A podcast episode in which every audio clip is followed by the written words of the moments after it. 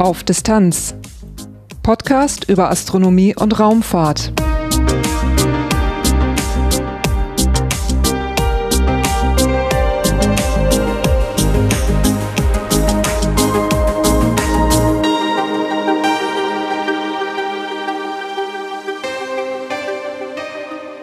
Hallo und willkommen bei Auf Distanz.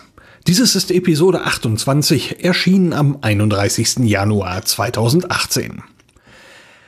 Leider musste diese Episode mit einer Woche Verzögerung erscheinen. Man merkt es meiner Stimme vielleicht noch an, die ist noch ein wenig angegriffen, aber jetzt kommt endlich die Episode zum Tag der offenen Tür beim Estec in Nordwijk. Weitere Rubriken habe ich für dieses Mal nicht, aber ganz zum Schluss gibt es wie immer einen kurzen Teil in eigener Sache. Durch die Sendung führt sie Lars Naber. Titelthema am 8. Oktober 2017 gab es wieder einen Tag der offenen Tür beim Technikzentrum ESTEC der ESA in Nordwijk. Auch 2016 hatte ich den Tag dort besucht, daraus entstand Episode 15 dieses Podcasts. Thomas Reiter erklärte mir damals, was das ESTEC eigentlich ist. Also als die ESA gegründet wurde, gab es natürlich ein großes Interesse von den Mitgliedsländern, ähm, solche Forschungszentren äh, in den jeweiligen Mitgliedsländern aufzubauen. Und äh, Holland hat sich hier äh, mit diesem Standort beworben. Das ist inzwischen der, der größte ESA-Standort. Ähm, und hier werden eben im Wesentlichen die Technologien entwickelt, die wir in Zukunft für die Raumfahrt brauchen. Hier werden Satelliten getestet und hier ist auch das äh, Direktorat für bemannte und robotische Exploration angesiedelt. Also äh, wirklich ein ganz äh, zentraler Standort für die ESA insgesamt. Es gab sehr viel zu sehen und als ich 2016 in den Bereich der Weltraummissionen kam, war die Veranstaltung beinahe schon zu Ende und für Gespräche war keine Zeit mehr. Dieses Mal habe ich meine Runde deswegen dort angefangen, im Hauptgebäude. Als erstes traf ich auf einen Tisch zur Mission BP Colombo. Der Projektwissenschaftler Dr. Johannes Benkhoff erzählte mir von der Mission. Also Bepi Colombo ist eine Mission zwischen der ESA und der japanischen Weltraumagentur und wir schicken zwei äh, Sonnen zum Merkur. Bepi Colombo, wenn man sich wundert, das ist ein, äh, die, Mission ist äh, benannt nach einem Wissenschaftler, der sehr viel für die Erforschung des Merkurs in der Vergangenheit getan hatte. Er ist ein italienischer Wissenschaftler, heißt Giuseppe Colombo und sein Nickname war Beppi und deshalb heißt unsere Mission Beppi Colombo. Unser Ziel ist es, dass wir versuchen wollen, den Merkur so gut wie möglich zu verstehen und äh, das auch in einer relativ kurzen Zeit. Und deshalb haben wir zwei Weltraumsonnen, die wir zum Merkur schicken wollen. Eine Sonne, den, die nennen wir den Planetary Orbiter, den Merkur Planetary Orbiter. Und der ist äh, stabilisiert in einer Weise, dass wir immer direkt äh, in der kürzesten Distanz auf den Planeten gucken. Wir werden in einem Polar Orbit sein und dann dreht sich der Planet unter uns und nach einem halben Jahr haben wir zum Beispiel den ganzen Planeten fotografiert.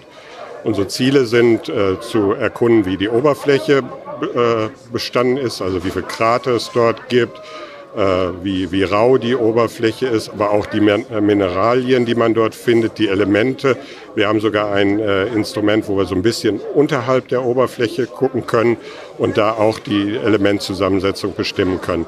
Eine andere tolle oder spannende Sache, die wir da noch am Merkur machen, ist, äh, ist sogenannte Radio Science. Mit Radio Science äh, kann man die Position des Raumschiffes um den Merkur sehr genau vermessen, weil von unseren Antennen schicken wir ein Signal zu der Raumsonde und zurück. Und wenn wir dann äh, praktisch die Länge messen von diesem Signal, wissen wir genau, wo unser Spacecraft steht.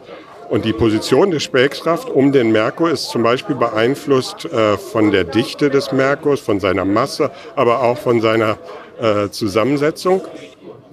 Und äh, das können wir dadurch dann bestimmen, dass wir die Position relativ genau bestimmen. Und weil es am Merkur, das ist ein Planet, der sehr schnell um die Sonne kreist, sogar relativistische Effekte gibt, die man messen kann, haben wir unser Spacecraft so weit optimiert, dass wir sogar auch in der Lage sind, diese relativistischen Effekte um den Orbit von dem Merkur äh, um die Sonne zu messen.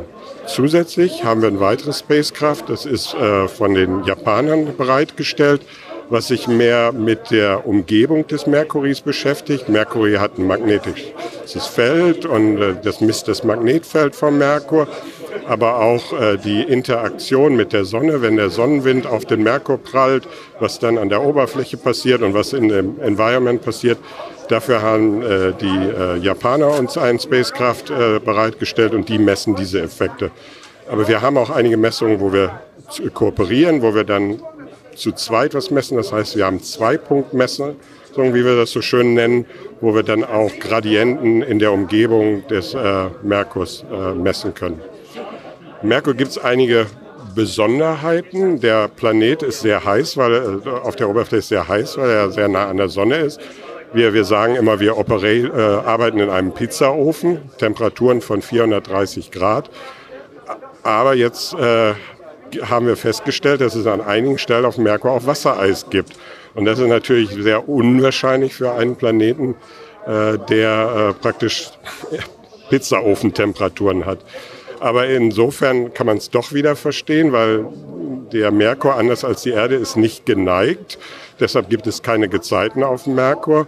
Und äh, da gibt es eben einige tiefe Krater an den Polen, wo die Sonne niemals hereinscheint. Und dort hat man eben auch das äh, Wassereis gefunden. Eigentlich sollte Bepi Colombo schon eine Weile unterwegs sein. Ursprünglich war der Start für 2013 geplant. Wir sind also jetzt weniger als ein Jahr oder knapp ein Jahr vorm Start. Wir hatten in der Vergangenheit einige technische Probleme, die wir lösen mussten, weil es doch sehr äh, ja, herausfordernd ist, in einer Umgebung, was ich eben schon sagte, wie in einem Pizzaofen zu arbeiten. Äh, deshalb mussten wir sehr viele Komponenten für den Merkur neu testen oder neu entwickeln.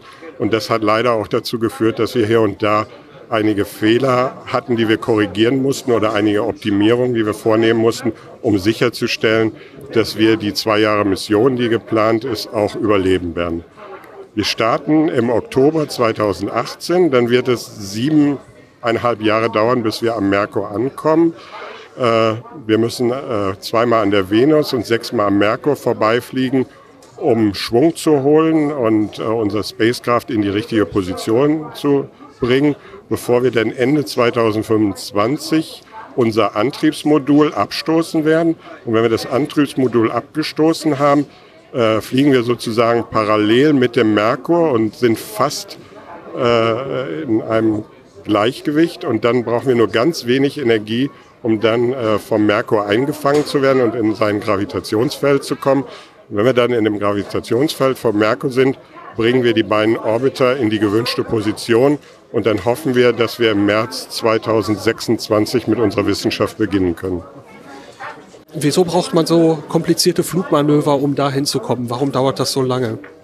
Wir wollen einen Orbit um den Merkur haben und deshalb müssen wir gegen die Sonne bremsen. Um gegen die Sonne zu bremsen, braucht man sehr viel Energie. Es ist schwieriger, zum Merkur zu fliegen als zum Pluto, weil wir dafür äh, ja, mehr Energie brauchen, um dorthin zu kommen. Dann haben wir insgesamt eine sehr schwere Mission, das ist 4,2 äh, Tonnen, also 4200 Kilogramm. Und da gibt es äh, eigentlich nur die Möglichkeit, das mit Solar Electric Propulsion zu machen. Das ist also so ein Solarantrieb, der achtmal effektiver ist als ein konventioneller Antrieb, aber den Nachteil hat, dass es eine Zeit braucht, bis der seine Kraft aufbaut. Äh, der, der Antrieb ist äh, eigentlich sehr schwach, aber lebt davon, dass er mit der Zeit immer stärker und immer affektiver wird. Aber äh, dadurch schaffen wir es, mit nur 300 Kilogramm an Treibstoff bis zum Merkur zu kommen, was für eine Strecke von 8,8 Milliarden Kilometer äh, schon eine ganz gute Leistung ist, wie ich finde. Ist das eine von diesen Ionenantrieben, wo man äh, im Prinzip nur eine Masse ausstößt und die Energie davon wird per Solarzelle erzeugt? Ist das richtig? Äh, genau so wird, äh, funktioniert es. Wir haben äh, Xenon als Antriebsgas und das ist vielleicht auch noch eine ganz nette Anekdote. Wir verbrauchen mehr als die Produktion, äh, eine Jahresproduktion an Xenon für unsere Mission. Aber äh, der Vorteil ist es eben, es ist sehr energieeffizient und äh, das ist für uns war das die einzigste Möglichkeit, zusammen mit den Vorbeiflügen die Energie aufzubringen, die nötig ist, um vier Tonnen zum Merkur zu bringen. Die Mission Baby Colombo wird hier im Podcast dieses Jahr sicher wieder auftauchen. Geplant ist auch ein eigenes Titelthema dazu zum Start im Herbst. Ein großer Infostand beim Tag der offenen Tür des ESTEC befasste sich mit der Gaia-Mission. Dr. Timo Pusti nahm sich die Zeit, mit mir zu sprechen. Sie sprechen mit Timo Pusti und ich bin der Projektwissenschaftler der Mission, was bedeutet, dass ich die Verantwortung trage für die wissenschaftlichen Resultate, die bei der Gaia-Mission herauskommen. Uh, stars. Gaia vermisst Sterne in unserer Galaxie in der Milchstraße. Gemessen werden die Distanz und die Bewegung. Wir möchten herausfinden, was ist die Form, was ist die Struktur unserer Milchstraße, wie bewegen sich die Sterne. Wir können in die Vergangenheit schauen, wo sind die Sterne hergekommen, aber wir können auch in die Zukunft sehen, wo bewegen sich die Sterne hin. Gaia ist schon einige Jahre unterwegs. Sie wurde am 19. Dezember 2013 gestartet. Im Sommer 2014 begann nach einigen Überprüfungen dann die normale wissenschaftliche Arbeit. Für die hat man sich einen praktischen Platz ausgesucht. Uh, 1.5 Die Sonde ist 1,5 Millionen Kilometer von uns entfernt am sogenannten L2-Punkt, dem Lagrange-2-Punkt. So that point is that uh, uh. Der Vorteil dabei ist, dass es gravitationsmäßig einfach ist, dort zu bleiben. Das geht nicht automatisch, man muss immer noch einige Korrekturen machen, aber für die Astronomie ist es wichtig, dass alle schlechten Dinge, die wir nicht mögen, also die Sonne, die Erde und der Mond, auf der gleichen Seite stehen. So haben wir eine freie Sicht in die andere Richtung und können schwache Sterne viel besser sehen. Die Sonne, die Erde und die Gaia-Sonde bilden eine grobe Linie und der größte Störfaktor, unsere Sonne, wird so zum größten Teil ausgeschlossen. Man hat einen bislang guten Missionsverlauf. The mission is working well, so it is like a typical mission. Die Mission funktioniert gut. Es ist eine typische Mission. Wir hatten einige Überraschungen, dann kratzt man sich am Kopf, wie man damit umgeht. Aber das wurde dann glücklich behoben. Danach lief alles nominal mit kleinem Schluck auf, die jede Mission erlebt. Uh, uh. Die Lebensdauer ist fünf Jahre. Darauf wurde die Mission ausgelegt. Nun sind wir im All und wissen, wie die Sonde arbeitet, besonders wie viel Treibstoff sie verbraucht. Wir wissen, wenn nichts Dramatisches passiert, haben wir genug Treibstoff für weitere fünf Jahre. Es wird also eine Zehn-Jahres-Mission. Wir bekommen die extra fünf Jahre aber nur, wenn die Wissenschaft gut genug ist. Im November 2017 entschied das Science Program Committee der ESA, dass die Gaia-Mission zunächst bis Ende 2020 verlängert werden soll. Das soll 2018 bestätigt werden. Außerdem soll eine weitere Verlängerung bis 2021 oder 2022 untersucht werden. Fast direkt neben dem Gaia-Stand wurde über die Euklid-Mission informiert. Mit wem spreche ich hier? Äh, mit Tobias Böhnke. Ich bin Instrument Engineer äh, auf der Euclid-Mission. Das heißt, ich helfe mit, äh, äh, eins der beiden Instrumente, die wir auf dieser äh, Dark Energy und Dark Matter Mission haben, mitzubauen. Dark Energy und Dark Matter. Was möchte diese Mission erreichen? Also das Universum, wie wir es momentan sehen, hat eine bestimmte Struktur. Das heißt, äh, die Galaxien, die wir sehen im Universum, sind auf eine bestimmte Art verteilt. Äh, Und äh, wenn wir versuchen zu erklären, wieso das so ist, brauchen wir zwei, sagen wir mal, mathematische Terme, um unsere Modelle ja, so aufzubauen. Das heißt, das eine ist die Dark, Dark Energy, also dunkle Energie. Das ist eine Kraft, die die Materie, die wir im Universum sehen, auseinandertreibt. Das zweite ist die, die dunkle Materie, Dark Matter, die zieht es zusammen. Die Dark Energy, die ist nicht nur postuliert und eine Theorie, sondern die gibt es wirklich. Äh, das ist noch eine zu klärende Frage. Ich befürchte auch, dass die Euclid-Mission diese Frage nicht äh, eindeutig beantworten kann.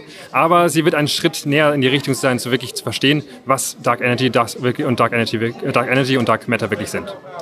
Wie funktioniert die Mission? Was, was, was schickt man da hoch? Äh, Das Problem bei Dark Matter und Dark Energy ist, dass sie halt dunkel sind. Und wir nennen sie dunkel, weil man sie nicht sehen kann. Äh, Das heißt, äh, wir müssen einen Weg finden, ähm, sie zu beobachten, ohne halt zu versuchen, sie direkt zu messen. Was wir machen können, ist, wir können ihre Auswirkungen ähm, auf die sichtbare Materie und das sichtbare Licht messen. Das heißt, was wir in erster Linie versuchen zu machen, ist, wir versuchen äh, die Position äh, von Galaxien im Universum ganz genau zu kategorisieren. Äh, und was wir auch versuchen ist, wir versuchen den sogenannten Weak Lensing Effekt auszunutzen. Das heißt, sehr große Anhäufung von Gravitation, von Masse, kann Licht umbiegen, ablenken. Und das hat einen Einfluss auf die, die, die Form der Galaxien, die wir messen. Äh, und wenn wir das messen, können wir Rückschlüsse darauf ziehen, wo viel Materie gewesen sein muss im Universum. Und äh, Euklid ist technisch gesehen also ein Teleskop? Äh, ja, äh, Euklid ist ein Teleskop, äh, das im visuellen, im infraroten Bereich misst äh, und ja, uns hauptsächlich eine, eine, eine Map, eine, eine Karte des, der ganzen, des ganzen Himmels gibt mit den ganz genauen Positionen von den Galaxien in diesem Universum. Der guckt ja schon verflixt weit raus dann also wir, wir schauen so weit zurück äh, in der Zeit. Also man muss dazu sagen, äh, je weiter ein, äh, ein Objekt ist, das wir betrachten, über das weg ist von uns, desto älter ist das Licht, was von ihm kommt. Das heißt, ähm, äh, wir, wir können mit dieser Mission, da wir äh, sehr weit ins Infrarote reingehen, äh, und der Rotstift uns erlaubt, den Abstand zu messen. Ähm, das heißt, je roter etwas verschoben ist, desto weiter ist es weg, desto älter ist es, können wir so weit zurückblicken wie noch nie zuvor. Das bedeutet aber auch, dass wir äh, ein sehr präzises Instrument brauchen, was sehr, sehr ähm, schwache Lichtquellen im Infraroten messen kann. Und das ist nicht einfach hinzukriegen, aber das versuchen wir mit Euklid. Wo wird Euklid sich bewegen im All? Äh, Euklid wird dann zu dem sogenannten Lagrange-2-Punkt fliegen. Äh, das ist ein Equilibriumspunkt, äh, der hinter äh, der Erde aus, liegt, von der Sonne aus gesehen. An diesem Punkt beherrschen besonders günstige Bedingungen, um diese Mission äh, zu fliegen. Das heißt besonders, dass wir äh, sehr gute Thermalbedingungen haben, weil wir da äh, immer gleichen, in der gleichen Position zur Sonne stehen und nicht von zum Beispiel äh, Erdstrahlung oder Erdschatten beeinflusst werden bei den Messungen. Äh, das heißt, äh, die Bedingungen bleiben gleich, sie wechseln nicht zwischen Sonne und Schatten. Ganz genau. Ähm, wann soll es denn losgehen? Äh, eigentlich war ursprünglich mal geplant, die Mission 2020 zu starten, aber wie bei jedem technisch sehr anspruchsvollen Projekt haben wir natürlich kleine Verzögerungen drin. Momentan gehen wir davon aus, dass äh, wir Ende 2021 oder Anfang 2022 starten können. Das ist also eine Mission, die ist beschlossen, die ist finanziert und es soll wirklich stattfinden. Ja, das ist das Schöne an dem äh, ESA Mandatory Program. Das heißt, äh, wenn einmal eine Mission ausgewählt ist und beschlossen wurde, dass sie äh, geflogen wird, ist, steht die Finanzierung auf jeden Fall sicher. Es sei denn, wir, haben, wir laufen komplett aus den Kosten heraus, was aber bei Euclid nicht der Fall ist. Nicht weit von Euklid und Gaia entfernt traf ich auf turbulente Aktivitäten in einem freigehaltenen Bereich. Kinder verkleideten sich mit Folien und Kartons als Satelliten und gaben sich gegenseitig Anweisungen. Dieses Spiel hatte einen ganz bestimmten Zweck. Damien verriet mir welchen.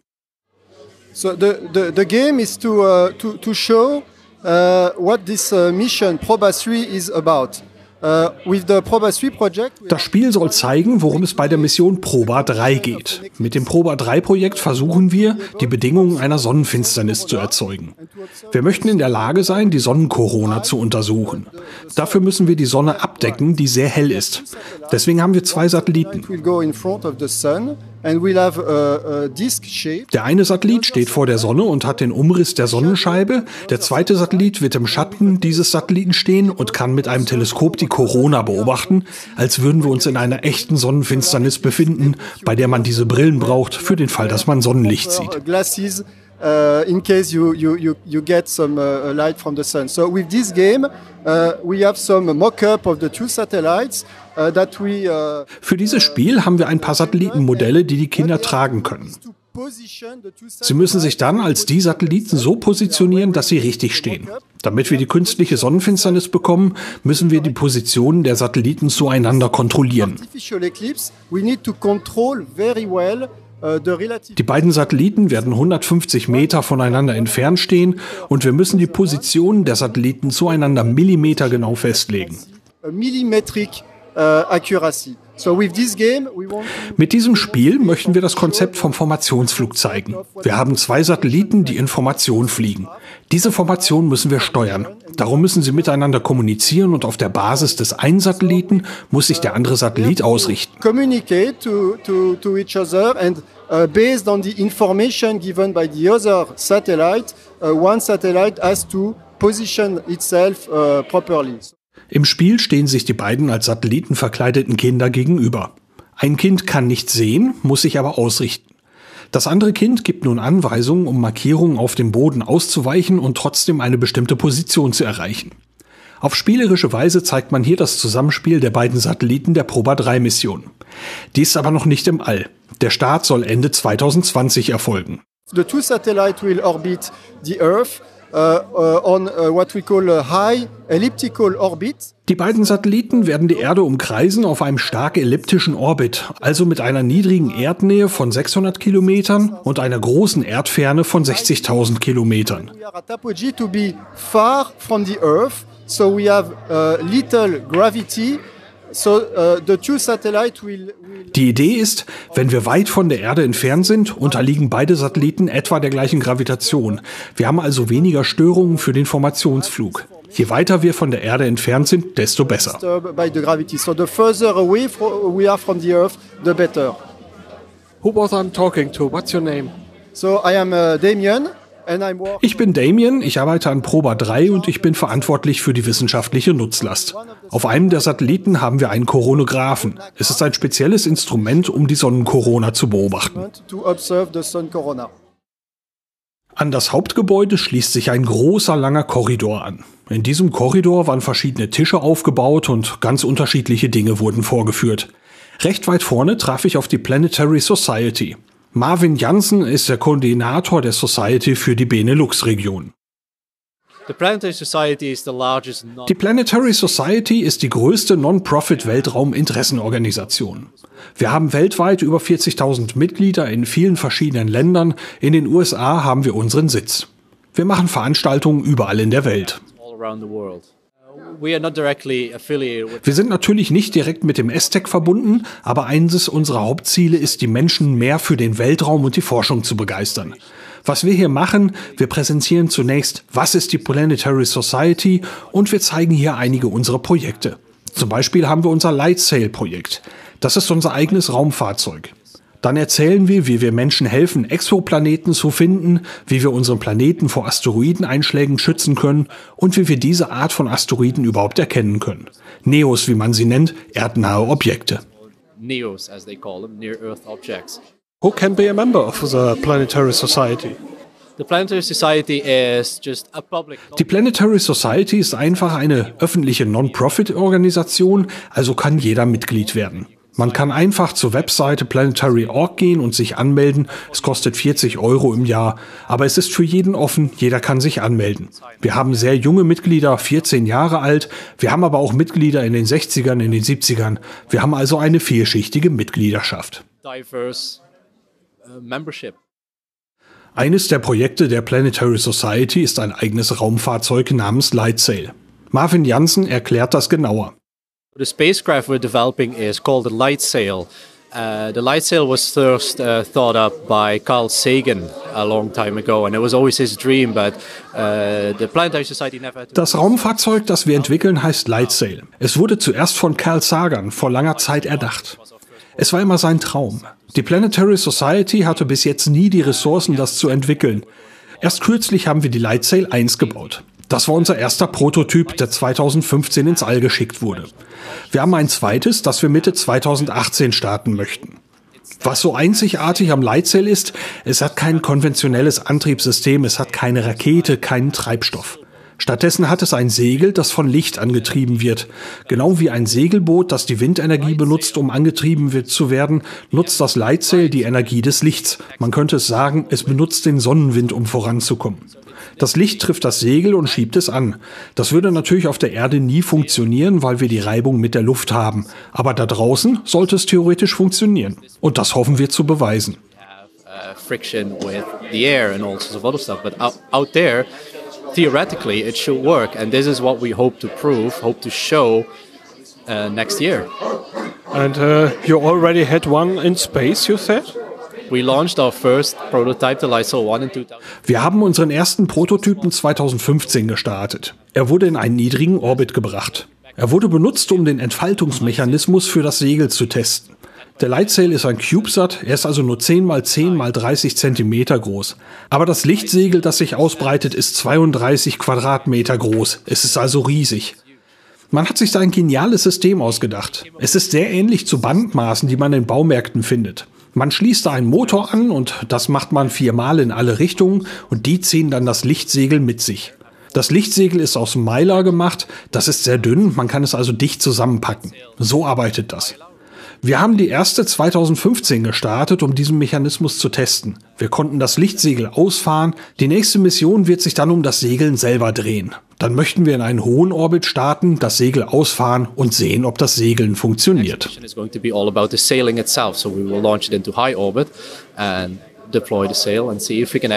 the Der Start des Lightsail 2 soll 2018 erfolgen. Dafür wird Lightsail 2 in einem anderen Satelliten eingebaut, Prox 1. Nach dem Start soll Prox 1 dann Lightsail 2 ins All entlassen. Der genaue Starttermin steht noch nicht fest. Der Start soll mit einer Falcon Heavy Rakete von SpaceX erfolgen und zum Zeitpunkt dieser Aufnahme am 31. Januar 2018 steht der erste Flug dieses Raketentyps noch aus.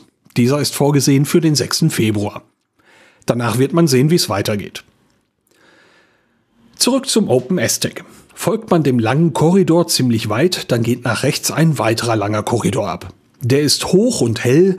Hier wurden unter anderem Missionen der Erdbeobachtung vorgestellt. Hier stieß ich auf die Mission ADM Eolus, von der ich bis dahin noch gar nichts gehört hatte. Thomas Karnitz vom Eolus-Projekt nahm sich die Zeit, mit mir zu sprechen.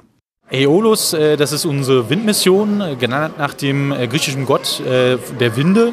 Und wir wollen Wind messen, global. Und wir wollen diese Messungen machen in Profilen, in vertikalen Profilen. Und dafür benutzen wir die LIDAR-Technik. Und die LIDAR-Technik ist immer eine aufgelöste Technik. Wir benutzen Licht. Dieses Licht wird imitiert. Wir wissen, wann es imitiert wurde. Es ist ein Puls. Und dieser Puls dieser Lichtpuls geht quasi in Richtung Atmosphäre vom Satelliten. Wir wissen, wann er emittiert wurde. Er wird dann zurückgestreut, kommt wieder zum Satelliten. Wir haben dann die Stoppzeit und dieser Delay, dann können wir quasi wissen, wo er reflektiert wurde und dadurch kriegen wir diese vertikalen Informationen vom Wind. Also äh, ganz profan ausgedrückt, sowas wie ein optisches Radar. Genau, ja. Die, die, äh, meistens wird das LIDAR auch erklärt als optisches Radar. Genau, richtig, ja. Das Aussenden dieses Impulses, wie funktioniert das?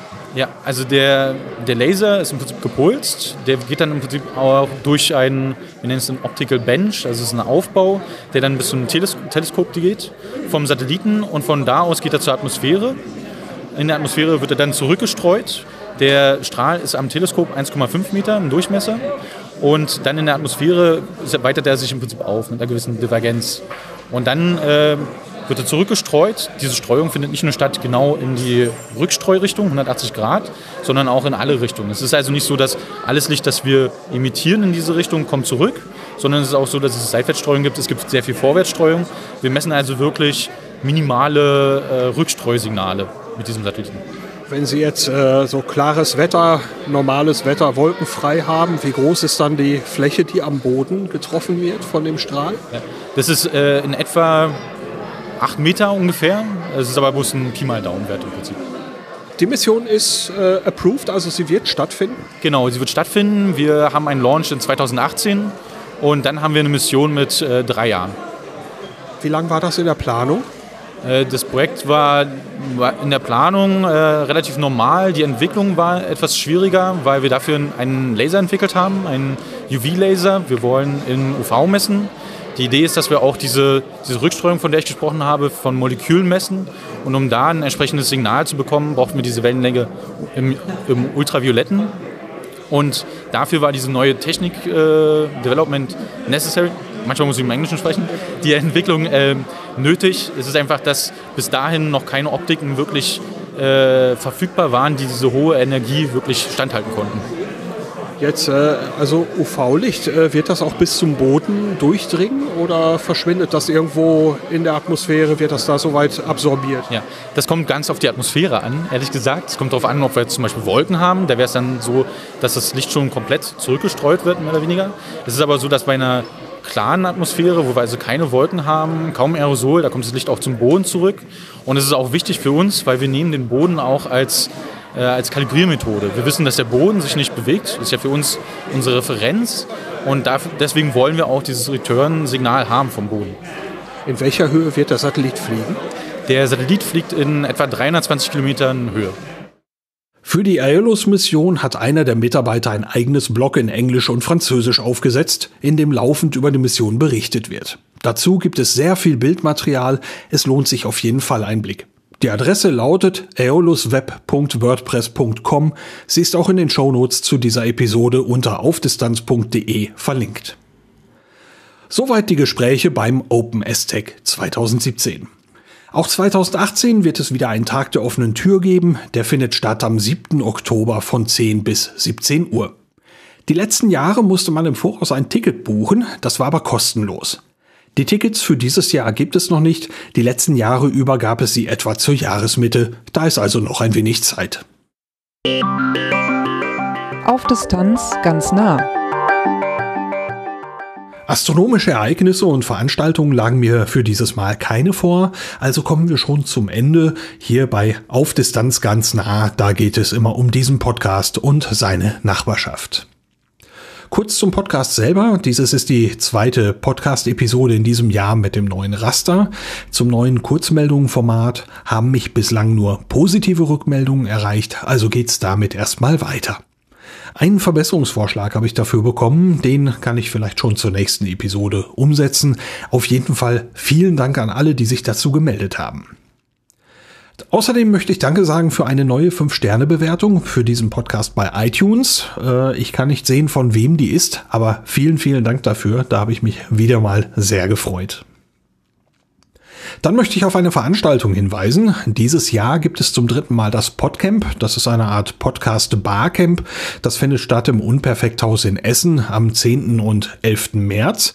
In diesem Rahmen gibt es samstagsabends am 10. März ab 19 Uhr auch ein Hörertreffen.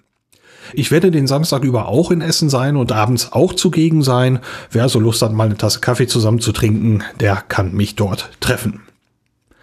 Weitere Infos zu dieser Veranstaltung gibt es unter podcamp.de. Und das war's auch schon für diese Ausgabe von Auf Distanz. Durch die Sendung führte sie Lars Naber. Die nächste Episode ist dann wieder eine Episode mit Kurzmeldungen. Wenn alles klappt, erscheint diese am 7. Februar 2018. Bis dahin, danke fürs Reinhören und bis bald.